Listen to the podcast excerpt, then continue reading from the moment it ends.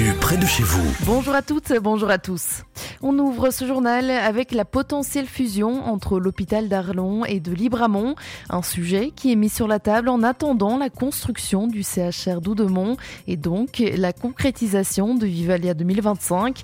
L'avenir Luxembourg a pu consulter une note interne déposée en mai dernier par le docteur Pascal Pierre, directeur général aux affaires médicales des missionnaires. Une note qui entend apporter des pistes dans un contexte particulièrement difficile, marqué par la fermeture de nombreux lits. Une centaine de lits seraient d'ailleurs actuellement fermés sur les 413 que compte l'hôpital d'Arlon, notamment à cause de la pénurie de personnel. Ainsi donc, la fusion entre les deux établissements serait évoqué.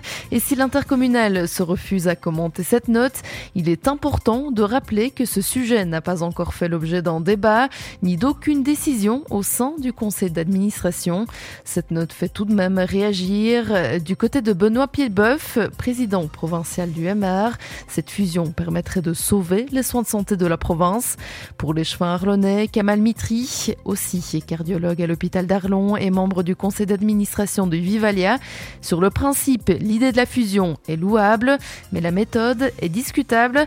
Selon lui, on mettrait la charrue avant les bœufs.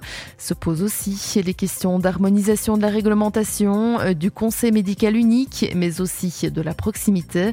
Bref, on n'en a certainement pas fini d'en parler, puisque pour rappel, le futur CHR d'Oudemont ne devrait pas voir le jour avant au moins 2025. Le permis d'urbanisme n'a pas encore été obtenu et des recours sont toujours possibles. Le domaine des Gros de Han recrute déjà pour la saison touristique 2023. Pour cette nouvelle saison qui démarre au début du mois de février, le domaine recherche une douzaine de personnes.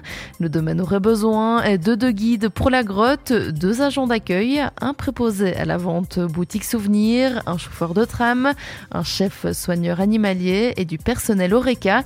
Une séance d'information sera d'ailleurs organisée le 9 et le 16 janvier au sein des grottes de Han. Attention donc, la première séance c'est aujourd'hui.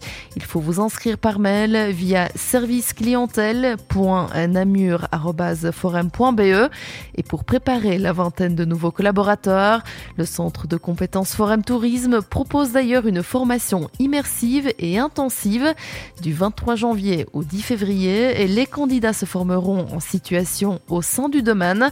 Pendant ces 15 jours, les stagiaires pourront ainsi se former aux techniques d'accueil du tourisme, mais aussi perfectionner leur néerlandais. La condition d'accès est d'être demandeur d'emploi et disposer de connaissances de base en néerlandais. La ville de La Roche-en-Ardenne affichera un tout autre visage après la rénovation urbaine. D'ailleurs, les images de la construction de la future passerelle viennent d'être diffusées. La conception de cette passerelle a été confiée à l'architecte Servet, créateur de la passerelle La Belle Liégeoise au cœur de la ville de Liège. Comme l'explique Guy Gilotto à nos confrères de la Meuse, cette passerelle présentera des courbes élégantes et s'intégrera parfaitement dans le paysage. Elle reliera ainsi le quai de Lourdes et la colline juste en face. Le permis d'urbanisme être déposé dans le courant du mois de juin. Enfin, euh, si vous habitez du côté d'Aterte, vous êtes certainement habitué à la présence de moutons au sein des vergers communaux. Ces derniers bénéficient depuis deux ans euh, d'un plan d'action mené à bien par le parc naturel de la vallée d'Aterte et par la Fédération des parcs naturels de Wallonie.